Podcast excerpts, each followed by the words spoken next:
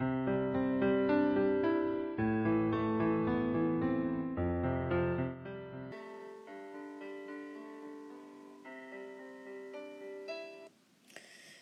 位听友，大家好！今天又到了我和 Sky 跟大家来沟通关于美国自驾的话题的时间，因为很快这个暑假就要到了，很多家长都有这个计划到美国来游玩，所以我们想在这个假期到来之前，尽可能的把 Sky 他在美国自驾的那些个人的体会和经验分享给大家。今天呢，他会跟大家来聊一个。特别有趣的话题，这个话题也是我一直很想听到的话题，就是美国是一个开房车自驾的一个天堂啊，因为它具备了非常良好的各种配套条件，所以等一下我们就请 Sky 跟大家聊这个话题，还是先请 Sky 跟大家打个招呼。Hello，大家好。又到了我们那个天马行空玩美国的时这个时间。好，那今天你准你准备跟大家以聊房车自驾为主，对吧？对，因为呃，按美国的旅游季节，现在是房车最适合旅游出行的一个季节，因为房车是一个特殊的交通工具。它的这个呃驾驶这个呃安全系数会相对没有普通的小车那么安全，和这个驾驶难度比较大。那是它需要的是一个良好的天气的一种状况下呃行驶。那美国的从五月份到十月份，呃，全美可能都这个呃天气条件和。这汽车的路况啊，包括这个各个城市的这个景观都是最好的时候，尤其是房车是营地，是驻扎在营地，那营地很多东西都是很粗犷的，很这个，所以它更需要的是一个很很良好的天气。呃，北美鸟儿也跟我去住过一次好像两营地，那他知道。营地的很多条件，尤其是在一些呃偏远的地方，他会要翻山越岭，在山上啊，或者是在呃海边上啊，那他需要很好的天气条件。那现在这个阶段应该是美国人自驾用黄车自驾的一个最佳的时期。嗯，好，实际上啊，我呢也是很喜欢这种感觉。因为我知道你在美国开房车，已经纵横美国的南北，已经开了好好几趟这种大距离、大跨度的这种，你能给大家大概介绍一下你你这个跨度有多大吗？呃，我的跨度应该是我我其实我的胆子蛮大的，我我是买回来那个 trainer 可能。trainer 呢？大家就是说我我一边这个讲，我一边给大家介绍啊。就是因为黄车的话呢，在在中国算是一个比较新鲜的事物，可能有很多地方根本就没办法使用房车出行。而且国内目前来说，呃，组织房车旅行有，我也有朋友在做，但是呢，会很小众，很小众，呃，费用是很高很高。呃，那在美国的话呢？呃，房车，呃，美国的房车保有量是八百万辆，八百万辆是什么概念呢？美国是四亿人口的话，按那个按每四个人一个家庭的话，应该是有呃呃一亿个家庭，一亿个家庭如果按八百万的这个房车保有量来算的话，就是说，呃百分之八的这个保有量什么概念？就是你几乎可以在十户人家的家里。能够至少有一户人家有房车，那这是美国的房车保有量，啊保保有量的那个前提是什么呢？可能呃中国的这个我们有很多听众是中国的听众，那房车的这个类型有很多，类别有很多，可能国内有很多人对房车的概念可能停留在，呃我知道的一个欧洲之星啊。呃，包括奔驰啊，房车，呃，可能在国内更多的了解是，那个明星的保姆车，就是说，呃，里面可以化妆啊，呃，也可以睡觉啊，就是那种我们呃这种房车是只能坐呃三个人，一般是三个人睡睡两到三个人，就是一个床，然后呢可以有它也没有完全是有床，它只是改，它可以把那个座椅改，就是说呃变形，就像变形金刚一样变形成为一个一张。一张床，然后呢，呃，车辆的驾驶呢，就是一个奔驰的高顶，这样一个一个，在国内可能普遍，呃，认知比较多的这个房车是这一种，也是国内的明星就是非常多使用的这个，呃，而且我有一个好有一个朋友是我们湖南常德，这个人他，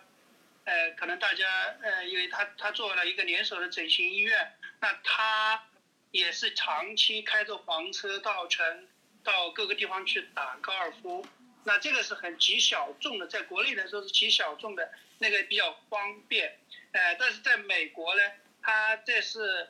这是一个呃房车的类型，就是说它是一个很小的，这个奔驰奔驰这种是很小的一个类别，更多的是两个大类大类，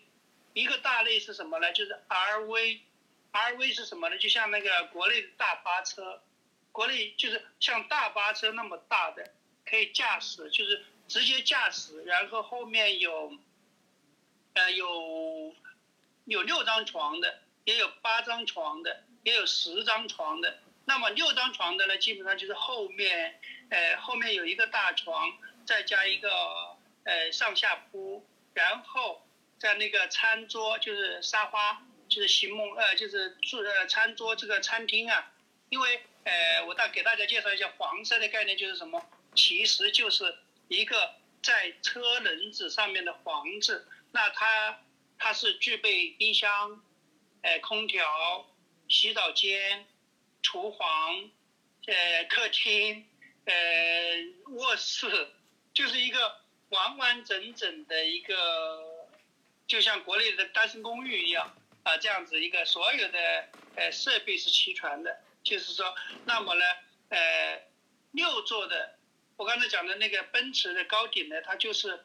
就是这么一个很小的空间，它没办法伸缩。但是六个人的房，六个人的房车就是可以睡六个人的，那么它是呃有一种是可以伸缩的，就是把这个中间有一个伸缩的一个箱子，开车的时候它会缩进来，变成一个。一个一个一个，呃，整体，然后到了营地，那它会变，可以伸伸出来，变成一个床高低铺。那它这一个，呃，六个人的、十个人的呢，就更大。大的呢，它就是它在那个驾驶舱的前面的顶上面，它有一个空间是可以降下来，就是呃，大家去可以去网上 Google 一下，了解一下这个 RV 的。各种类型，最大的这种就是大概能够坐十个到十二个人，可以睡觉哦，睡觉可以睡十到十二个人，就是很多旅行团过来，呃，就是说去体验，大家庭也可以嘛。那它这种是最大的 RV，呃，这个价格呢，就是说在呃二十万、三十万、五十万啊都有，这是一种。那还有一种呢，就是呃我现在。用的这一种叫 trainer，trainer 是什么概念呢？就是它相当于，呃，一个房子里面，我刚才讲的都有，就什么厨房啊、卫生间什么，就房子在后面，你用一个皮卡拖着，在全世界走，全全美国走。其实大家在路上，在美国驾车的路上还可以看到一个更大的，就是皮卡，直接就拖着一个。移动的房子叫 mobile home，mobile home 也算是房地产。这个之之前我们群里面有人讨论过，美国的房地产就是 mobile home 算是一种，可能就是三万到五万到十万以内吧，不等。你拖到哪儿，租一块地或者买一块地，因为美国地很多很便宜，你可以直接用起重机，又或者直接降下来就可以安家。那 trainer 就类似这样，你的你的你的 trainer 就是不带驾驶舱的那种房车。对的，对对，它就是一个后面是一个整整个一个房子嘛，就一个车房车房车，它前面是车，后面是房。它原 RV 是传统意义的房车，就是标准意义的房车是，呃，跟车连在一起的。那美国大家都知道，各个消费群体它都能够满足，是什么概念呢？好，那我的这个 trainer 是很便宜的，便宜在几个方面，一个方面就是什么呢？这个 trainer 本身的价值，新的的呃三万到五万，最多是十万，那 RV 是起码是十万，哎，然后到三十万、五十万，甚至六十万不等，哎，那这是呃价格，然后呢，呃，还有一个更大的问题是什么呢？保险。我的 trainer 这个保险就是它只是一个拖箱，它在后面，那它停平时在你在家里你不能停在小区，你得停在这个 RV 的这个呃或者是 public store，就是公共存取间。美国就是说，因为很多人也没有家嘛，但是他觉得他有一些珍贵的东西，他会存在一些叫 public store，呃就是呃公共存取间。那这个公共存取间你也可以乘汽车。你可以所有你认为可以乘的东西，你都可以存在那儿，然后每个月多少钱？那呃到了到了营地，那你也可以把这个停在那儿。那这个就是这个保险很很低，它一年的话大概一两百块这个保险费。那你你用一个呃皮卡皮卡去拖它，你的皮卡的保险是汽车保险，你正常平常使用的。但是如果你是买的 RV。那你一年的保险最低是一万，因为 RV 它是一个很难驾驶的一个呃交通工具，而且肯定是更容易出事故嘛，哎呃那那么呃就是保险会非常高。那我就教我就告诉大家为什么我要选择 Trainer，因为大家可能你看到的就知道，RV 是非常大的，你不管是到哪里去旅行。你开 RV，你开到开到任何旅游景点，你肯定只能把这个大的这个房子，就是这个 RV，或者是我的这种 trailer，停在房车营地。那你出去出行的时候，你还得去另外有一台车去开出去。那所以大家可以看得到，一种是我的这种呃皮卡拖着这个呃 trainer。这个房车房子，然后把房子放在营地之后，我把这个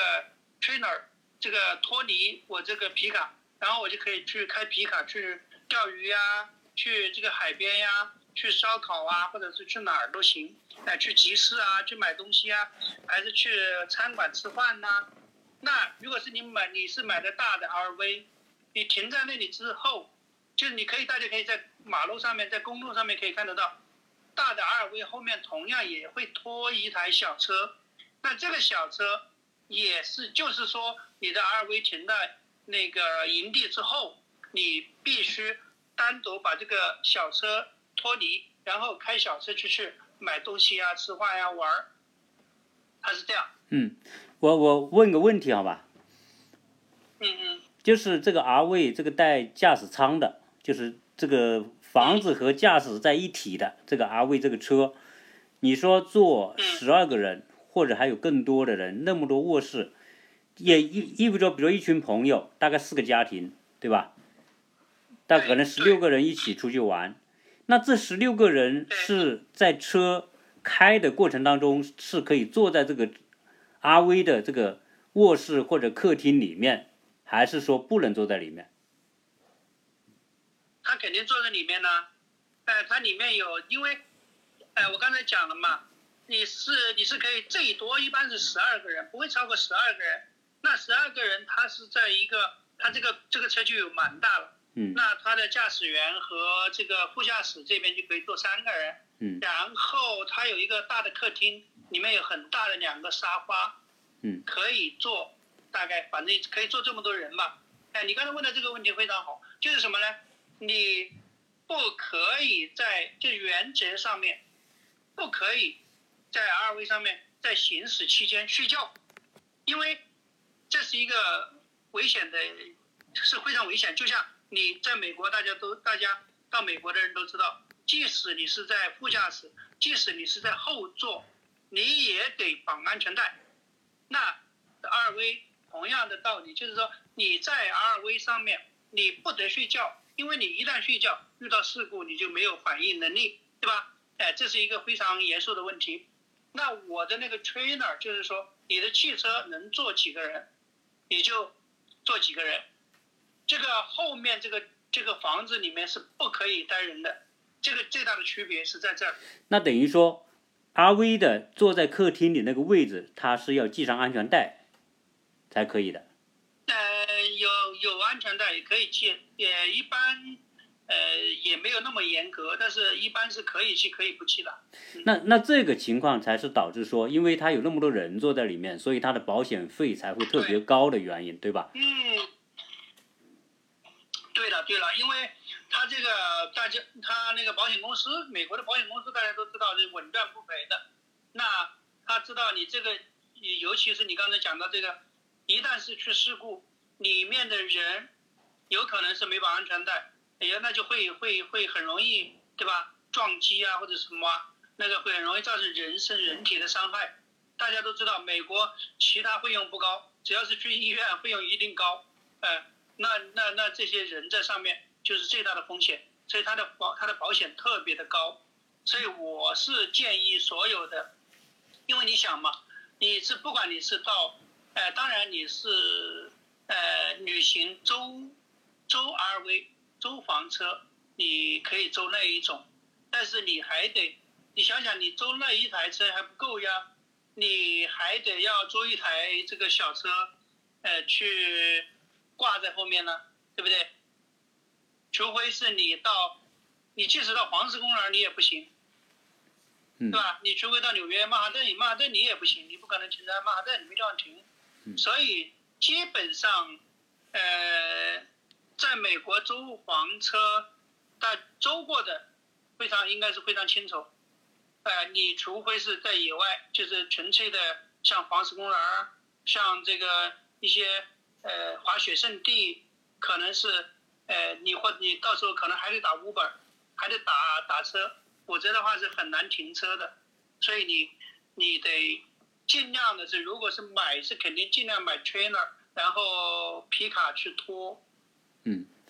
那那你给大家再介绍一下，就是说，因为国内来的听友想玩这个房车，他不可能去买，大部分是租。那租的情况下，你给大家介绍一下是什么情况？租呢，就是说，呃，如果说是你有两个家庭，有六个人以上，我建议你肯定是参加这种房车旅行团，呃。呃，因为这个他们大概一个房车旅行团，一个大的像能六个人一个家庭的这样的房车，大概一天是一千美金，这样平均下来至少是一千美金一天。哎，但是你如果是你说你去租一个车，大概一天是两百多三百美金。然后呢，呃，你自己开呢，如果是开六个人以上的这种房车是还是有难度的，很危险的。那你。你得雇司机，你雇司机的话，你一天没有两百多也是不行的，对吧？那他吃住啊，你也不方便，是不是？就是说这是一个最大的问题。我建议是什么呢？如果是一个一个家庭三个人到反正四个人，不要超过五个人的话，呃，现在美国有一个叫呃 RV Cruise，就是说巡游，呃，整个是环美的。就全美国，它都有可以异地还车，哎，它这个公司呢，它的那个呃车不大，就它这个房车很小，估计大概也就是不是估计就是基本上是呃常规的做的最好的都是三个人的，呃不超过四个人的，就是呃连车子就相当于像国内我我大家呃早期依维柯可能大家应该是知道的，哎就类似于依维柯那个。款就是样子也像依维柯，嗯，就是体积也像依维柯，就相当于那个车那么大，那么大小，大大概大家都是，你可以看到的满呃美国的这个大街小，就到处都可以看到这个车上面这个车体上面有很多各种广告，呃，这个有黄石公园的，有这个优胜美地的呀，呃，你路上看得到。我一开始我不知道，我以为是呃旅行公司的做广告的。后来我到那个这个呃环游美国房车旅游的这个，我在我曾经在美国新生活的这个群里面发过这个公司的图片，呃，然后他全美的呃办公地点我都发过。那他是我后来才知道是别人租这个公司的车，然后到美国各个地方呃进行房车自驾。他的所有的车企上都是有各大旅游景点广告的，哎，这是这是这个类型的。这我建议大家是租这种，大概这种的话，呃，一百五到两百，他一般会按一个星期算，一个星期可能是那上次我记得美国新生活里有有有一个家庭是租过一个星期还是两个星期，一千五左右吧，是这样子。其实一千五左右这个呃租赁费，租赁费的话，呃，然后。还有油钱，那我那我也可以现在就直接跟大家介绍，嗯，这个开房车的这个费用，开房车的费用是自己的，不管是自己的还是租赁的，那么，呃，我们讲租赁的吧，租赁的话就是说租赁会另外算的话，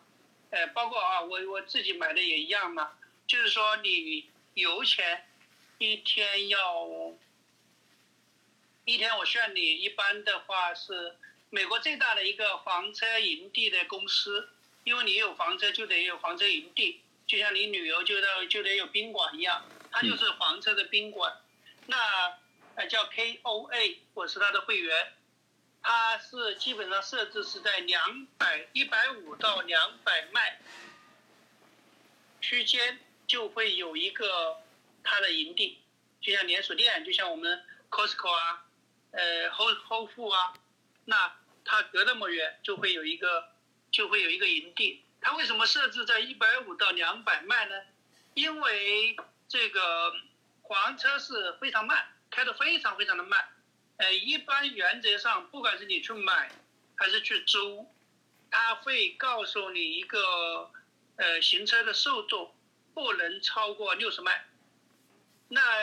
呃，有可能是有些地方，你像我开科罗拉多科科罗拉多这个横穿科罗拉多州，在科罗拉多峡谷里面，这个高又有高山呐，有这个峡谷啊，这样穿过去的时候，有一个有一个有一有一段几乎是你十迈都不到的速度在前进，因为它很会大，非常大嘛，然后耗油也非常的厉害，可能。有时候四五十迈，我原来是你像我们一般的，呃，我的那个塞纳就是这种丰田日本车的话，加满油的话是跑三百多迈嘛，那我的那个皮卡大概跑两百多迈嘛，不到两两百五十迈左右嘛。但是如果说你挂了房车，你可能一百迈都跑不到。他就是说，呃呃，我就讲一些费用的话。那你房车一天的行程不会超过两百迈，因为两百迈你要四个多小时嘛，四个小时在不间断，你还得加油啊，要加两次油，跑四百跑两百迈四个小时，四个小时其实肯定不止了，就是你四个小时的完全的行程，你大概是要跑五到六个小时，那就是说这是一个油费，一天要加两次油，一次要大概七十左右吧。七八十左右，嗯，然后就是比常规的自驾开车自驾游要贵一倍，然后呢，嗯，就是住大家可有很多人会认为房车会会不会节省费用？嗯，应该说我开了之后，我发觉我我会我会告诉你，房车非常的耗钱，嗯，所以大家我刚才讲了嘛。呃，我们我们有朋友是做房车的嘛，那他接待的那个国内的旅行团，就是觉得国内有两个家庭，就是两个家庭搞两台房车出去，大概是嗯，十五天花了大概，呃，大概是三万多美金哦。就是说，你常规的旅行绝对比它要便宜很多。其实，其实我们，嗯，客观一点讲，坐飞机旅行比开车旅行，比比坐火车旅行要便宜。坐火车旅行比开车旅行要便宜，因为开车这个油费啊，我们还不说保险，还不说车折旧，就油费和拒售，对吧？好，那开汽车旅行、自驾旅行又比，呃，又比这个开房车要便宜。就是房车是最开房车是最贵的。如果说我我我跟大家讲过吗，以后我可以讲一期怎么样开自己驾驾小飞机旅行。嗯。可能可能大家想象不到的，可能最便宜的是驾小飞机旅行。嗯。因为你开小飞机是比坐比坐商务机，因为比坐比坐这个客机还要。划算，哎，那我就我就先不讲嘛，先就讲这个房车是蛮贵的，而且是蛮闹心的一个一个一个旅行方式。嗯。但是美国人，或者说，或者说是大很多人吧，旅行本身就是一种折腾嘛，就是一种呃一种体验嘛。嗯。那更多的房车是一个很苦的一个体验方式。嗯，但是我我我在加州的时候啊，因为加州我看这个。加州人好像特别爱玩，这个加州人天生这个这个比较乐观啊，他房车使用频率也很高。那我呢那个时候也想，我就去了解，他这个房车租房车，加州的房车好像特别丰富，而且有你说的那种带驾驶舱的，也有那种缺了就是就是一个箱子的，也有要挂在这个车后面的那种。但我看，因为它的季节不同啊，它这个价格是相差很大的。可能就是说你说的那些旺季节假日啊，或者是那种度假的高峰期呢，可能它贵，但是平时有时候我看它也不贵。那种，而且有很多是那种什么，就是那种，可能自己开一个你说的这个皮卡，或者开一个大一点的那种，呃，one 就是那个小面包车，它后面还可以挂一个，就是睡觉的那个。我看那个箱子可能就是三四米长。可能就是情侣，比如说那种情侣套套装，啊，可能里面就是个卫生间，就对，就很小的。很小。但那个应该没有厨房。对对，它就是有个卫生间，但是没有厨房，没有冰箱。它解决了住的问题，而且我看那时候我我查过一下，它好像只要，可能是淡季，大概四五十美元一天，就是光车。差不多，差不多。嗯，当然你说的那个呃。保险是另外加了，或者是其他，可能你油费会增加是另外一个。然后呢，如果是淡季的时候，他去租营地好像也不贵，几十美元也有租得到那种营地，一个位置，对吧？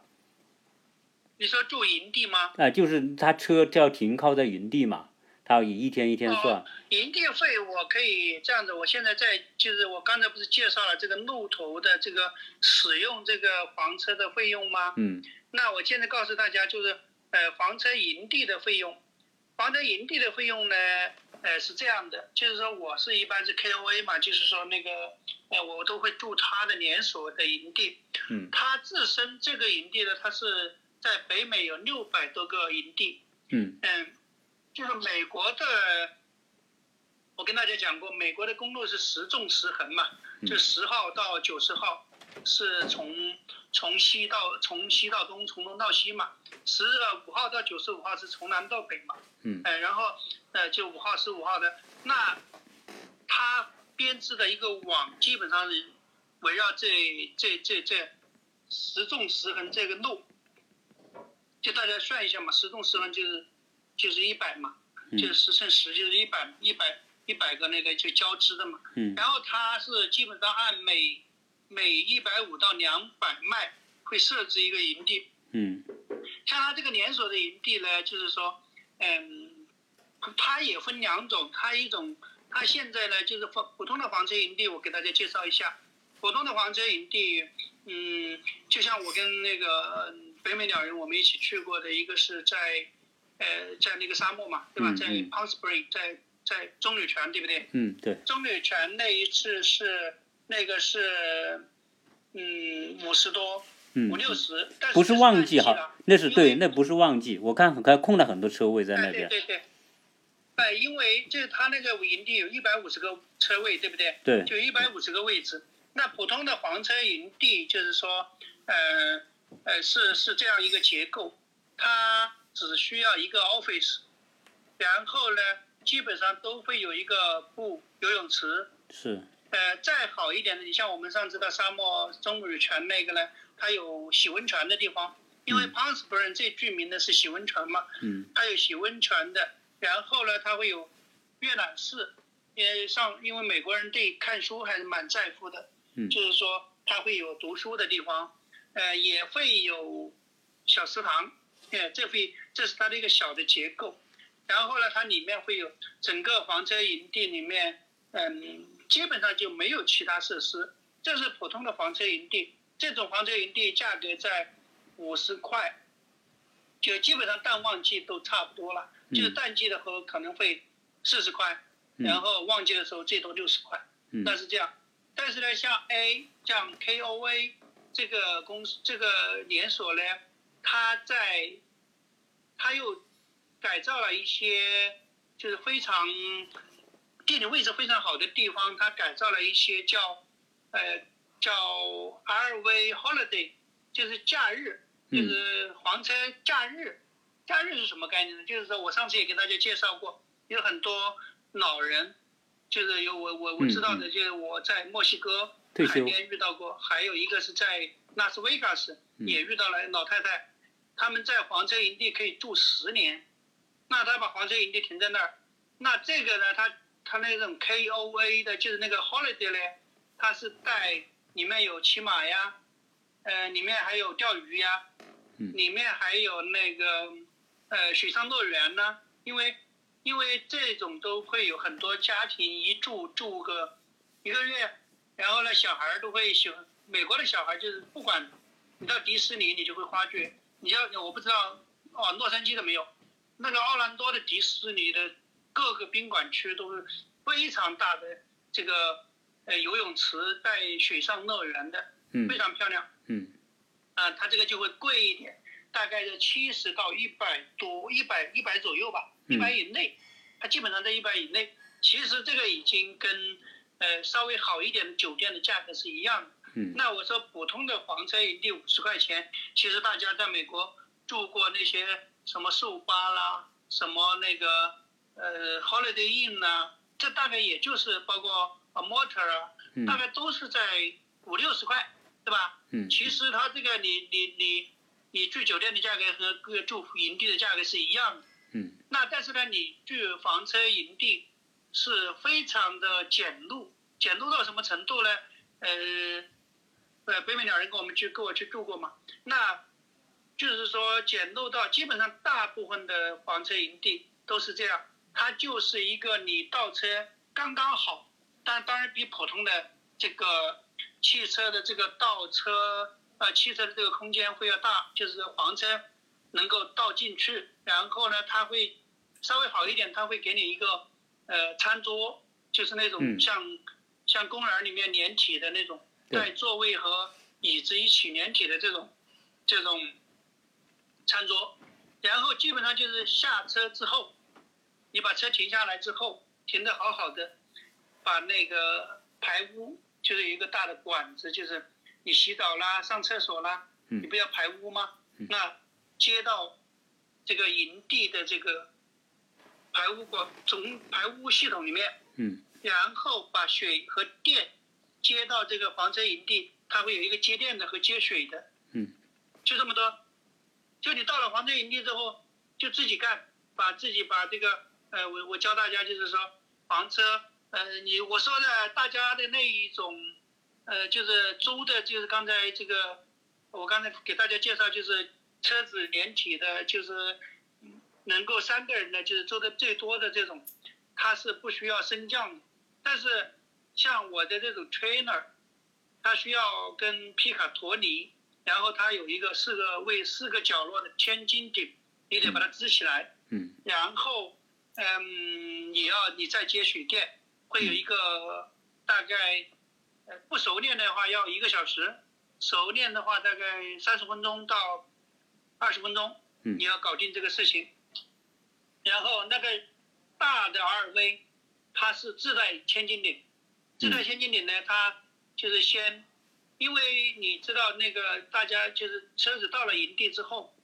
你肯定不希望用轮胎去承重嘛，嗯而且它也会晃嘛，嗯那都是带千斤顶，直接按那个按钮，它千斤顶会把车顶起来。嗯但是呢，你排接排污啊，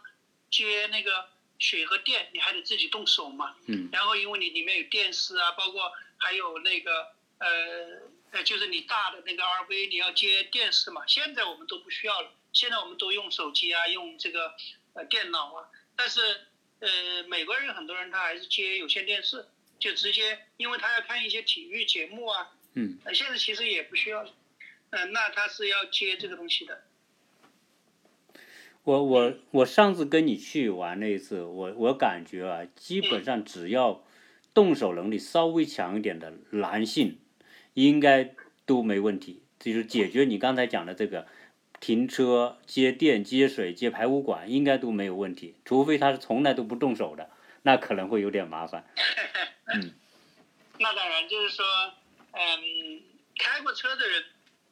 或多或少都自己换过轮胎吧。嗯嗯或者我到时候我我估计今天还讲不完。那个这个旅程就是关于我开 RV，嗯，环游美国，包括我开到我我刚才我说我胆子还是蛮大的，我我买到这个 trainer 之后，这个 RV 之后，第三天我就直接把它开到了墨西哥的这个呃，深入到墨西哥很远的地方，呃，这个去去去去去露营，去这个救黄车营地。那这个这个过程，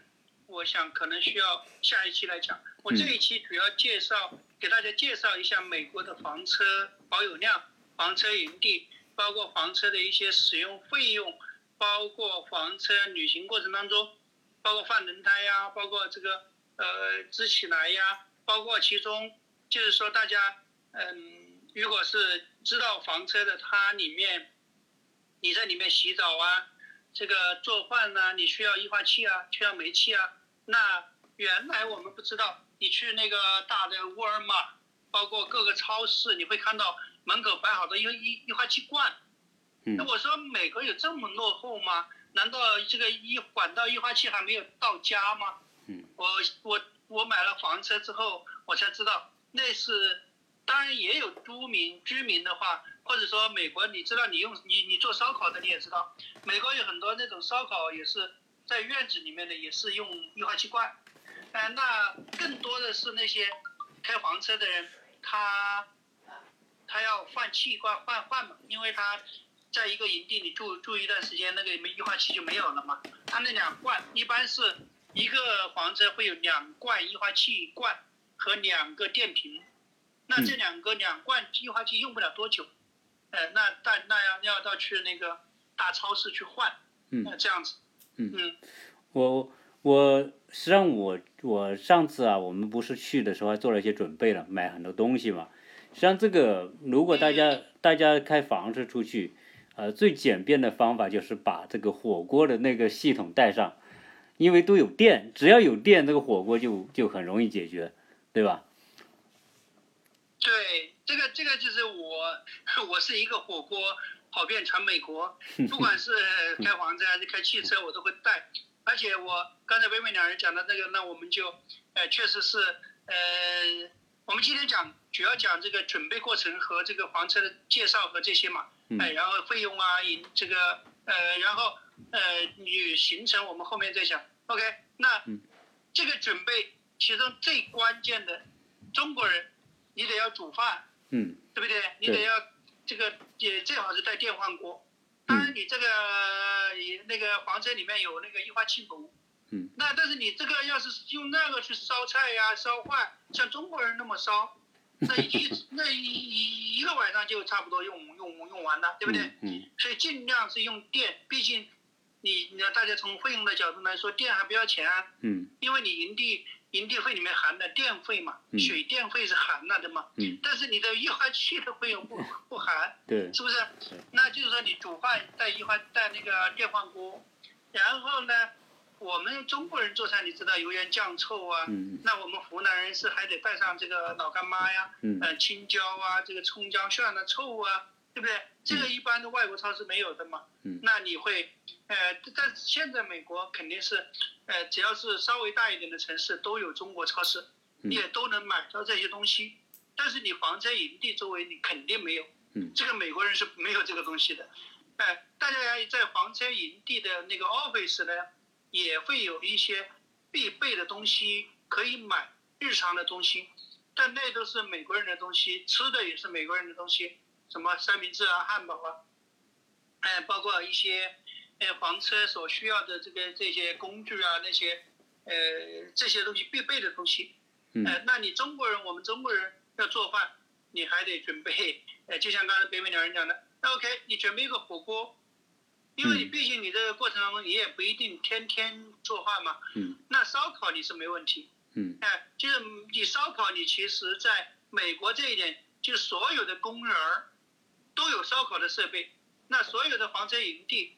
它都可以都有一般基本上都有那个可以户就是户外烧烤的这个炉子，嗯。这个是毫无疑问的，这一点问题没有。嗯。这一句话就是在美国大家都知道，要么你吃汉堡，要么你吃三明治，呃，大不了在房车营地你搞得火搞得热闹一点，你去烧烤呗。嗯那中国人就是说隔天再吃个火锅呗，嗯就是三就是你一个星期下来或者十几天下来穿插穿插着吃，但是火锅是肯定是你不你你基本上炒菜的可能性不大。嗯那油烟你也排不出去，嗯因为那个房车它的设计里面，当然大家买东西的买买买东西不用担心，因为你的不管是肉也好啊，饮料也好啊，什么也好，它那个里面有冰箱嘛，嗯。呃，大家就是说，呃，你在行进的过程当中，它那个冰箱也是工作的，然后嗯，准备点面条、水饺，这个很方便的，嗯，对吧？早餐你是肯定要的，嗯。你早餐肯定是在营地吃嘛，对不对？嗯，像很多营地都在郊外，甚至连麦当劳、肯德基都要开毛开老远，嗯，那那那你就最好是煮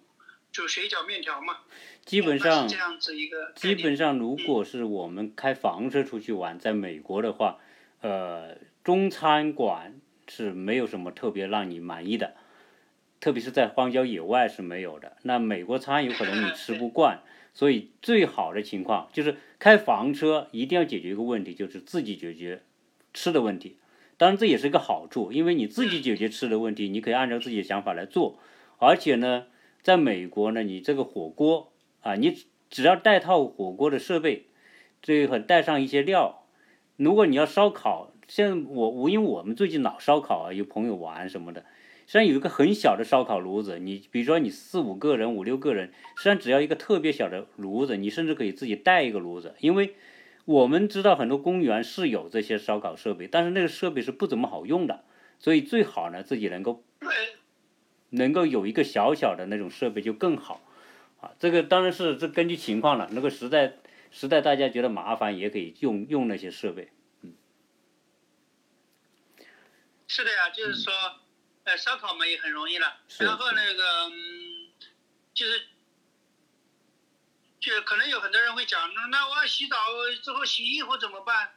那美国肯定就是不，你即使是住住五星级酒店啊，不说五星级酒店，可能大家会有点夸张。你住希尔顿，你也得自己洗衣服。希尔顿在美国就三星到四星，它可能有公得洗衣服，它有公共不，它有公共洗衣机，但是你愿不愿意用就是另外一回事。但是基本上中国人可能美国基本上对，基本上公寓啊、酒店呐、包括呃，除了就是像世纪啊、像这个呃呃丽思卡尔顿呐、这些超五星的酒店，呃，它是你还你你你你你请你你去给给个个洗衣服务，它是要很贵的嘛。那你你一般的住酒店都是就是自包括去助的希尔顿都是自己自都是自助己洗，对，自助自助的，嗯，这个是百分之百。投币吧，它有投币，你用它洗衣机。但是我们觉得对它这个大家都洗的衣服，你不敢去用，所以基本上你就自己凑合一下，再再这是中国人的观点，但是你你你你去去时间长，你还得洗啊，嗯嗯你最终还得洗啊，对不对？嗯嗯嗯，嗯，嗯这一点这个房车里面是没有洗衣机的呀。是是是。嗯，好，那今天我们就把这个呃关于这个房车的一些基本的一些状况啊，呃，跟大家做了一些介绍。你看看这个，呃，Sky，你你这一期还有什么需要补充的吗？呃，这这个我觉得就是说，我们这一期把房车呃旅行的一个啊，大家也要我介绍，大家就不要担心，你即使开那个超大的那个 RV，你也不需要换驾照，就是你普通驾照就 OK，你放心，绝对没问题。那我们国内的我们国内的驾照到这边开房车有没有问题？呃，就是我你只要是开普通车是有效，嗯开房车就有效，嗯，哎，这个不用担心。那等于那等于我们国内的 C 牌，就一般国内用国内的驾照，在美国大部分的州是可以合法用的嘛？就是我们国内那个 C 牌就可以开那种像大大的那个公交车那么大的那种房车都可以的，对吗？对了，对了，对了，对了。嗯。但是就是说，大家呃，这个想做这个事儿的人，我想大家也是肯定是有这个胆量的人，驾驶技术也不会差了。就是相对来说还是要技术好一点的。我们开个玩笑讲，很多女性这个开车是，这我是说中国女性啊，美国的女孩子开开大卡车、开大皮卡比谁都凶，那黄车它一样的。那一般的中国的女性肯定是开不了这个东西。我我我我老婆他们我也不会让他们开，就是说一般的我也不放心让她开，因为这个房车大家开一下就知道，呃，像我那个 trainer，就一旦是后面有车从你车旁边经过，它会有剧烈的抖动，因为它是一个风，它它你想想一个那么大一个房子跟我的车子连在一起，就那么一个圆形的小球，钢球，对吧？因为它是像轴承，像那个嗯。汽车的那个悬浮一样嘛，嗯。呃，那个好，它就那么一点点相连，只要是后面的车经过，它就会剧风速烈的抖动，风速你驾驶，你就你驾，就是风速带来这个车厢的晃动，对，这个是很明显，对，对，就是一般的你其实没有驾驶经验的人，你就慌神了嘛。嗯嗯而且你一旦开开了之后，你想想，就是我到我下次会跟大家讲一下，分享一下我在墨西哥那个。好，你到那个墨西哥的，尤其是那些上山上上坡还好一点，一旦是下坡啊，嗯你想想一个一个大那么大一个箱子在后面往你把你往前顶呢，嗯是什么概念？当然，呃，大家我我我再大再给大家介绍一下这个 trainer 和车子之间的链接，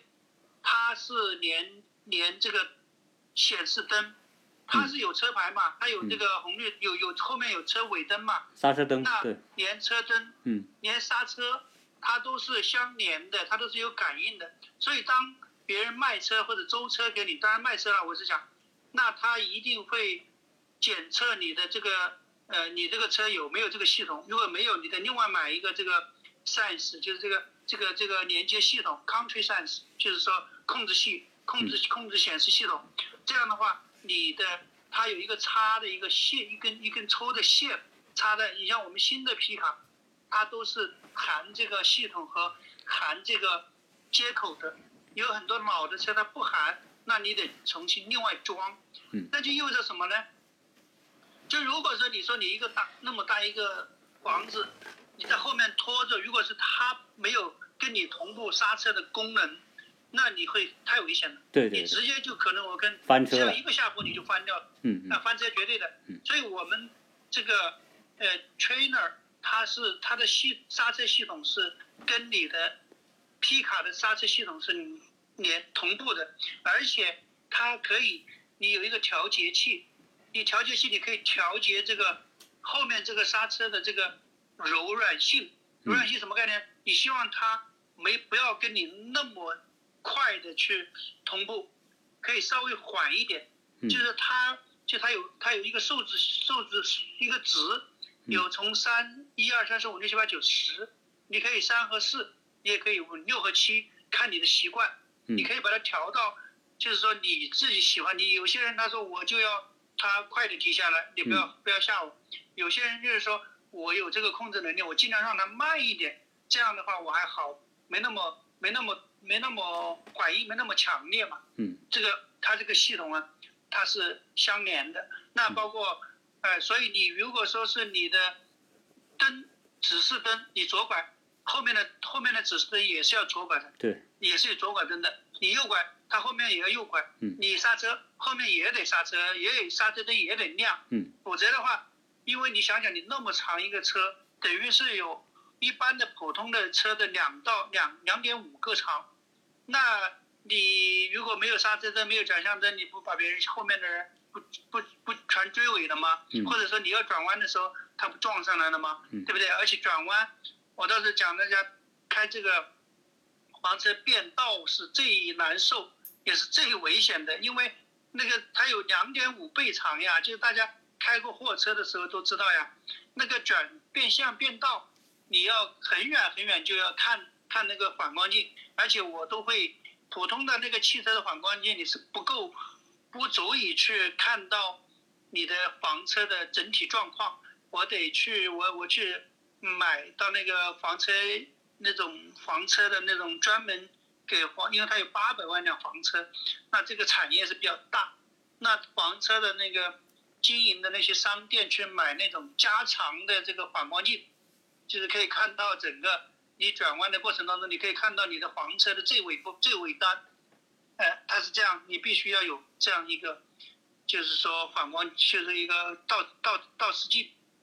否则的话你没办法玩儿。嗯然后你到了营地之后，基本上一般情况下都会要有一个人协助，帮助你去看后面你倒车停车，因为你如果大的 RV 现在应该是有那个倒车影像，但是 trainer 是基本上是一般是没有的，嗯。哎所以大家就是说，嗯，我就大家给大家介绍一下。那么这一期我讲的话就讲这么多，然后呃下一下一期还是围绕房车环绕美国，呃和墨西哥墨西哥，嗯。我我我第一站就是去了墨西哥，然后我是开车从开房车从洛杉矶，然后旧金山就又又又走了一号公路，然后走了优胜美地，走了这个盐湖城，然后丹佛，还走了堪萨斯、圣路易斯，然后一直走到了呃匹兹堡，然后纽约，然后又走到了华盛顿，这样环绕了美国一圈。嗯然后我会把这中间的一些趣事呀，一些这个呃过程呐、包括中间有一些很享受的，也很痛苦的一些事情，跟大家分享一下。嗯呃谢谢大家。好，那今天非常感谢 Sky 跟大家就房车的知识做了一个普及，因为啊、他把房车的相关的细节呢说的特别的细致到位，最少来说，对于国内到美国来玩，对玩房车有兴趣的，我想听过他的这种介绍呢，有个非常大概的了解，因为啊、听 Sky 这么讲呢，我想很多听友就会讲，算了算了，这个房车还要开起来或者要用起来，还真是一件不容易的事情，可能大家就会啊、选择放弃或者就就怕麻烦。但是呃，我在加州的时候，美国人啊，他不是这么看。老美他很多时候玩房车有长距离的，他有些老美就是玩短距离的。比如说他在呃洛杉矶有十几个特别美的海滩，我们去那玩的时候呢，就经常看到海滩上就有很多营地。很多老美啊，他可能他不住海边，他可能是住在内地，他就租个房车，就在海边停，把房车停在海边的营地，停两晚，然后呢，一帮朋友就在海边啊、烧篝火啊，然后游泳啊，玩呐、就是海边的运动。它这个起到什么作用呢？就起到说，可能很多人都有个海边别墅的梦想吧。那如果我们又没有办法去买海边的别墅，那么贵，对吧？甚至有时候你租都是很贵。哎，这个时候他开个房车在海边住两晚，费用相对来说比酒店要便宜很多，而且很自由自在，就那种氛围还是特别享受、特别好的。所以啊、下一期呢，我们请 Sky 跟大家来聊他的整个房车之旅的一这种一些经历和感受，呃，致便大家未来不开房车，我想可都可以通过 Sky 对这个房车的这种啊、运用那么可以大概的了解美国房车文化文化，因为这个房车文化在美国是一个已经是一个非常长历史的这么一个一个一个项目啊，所以啊通过这个介绍啊，让大家有一个清晰的概念。那么这一期关于美国自驾呢啊就先聊到这里，我们期待着下一期再听 Sky 跟大跟大家分享他的那些趣事。好，这一期聊到这里，谢谢大家收听。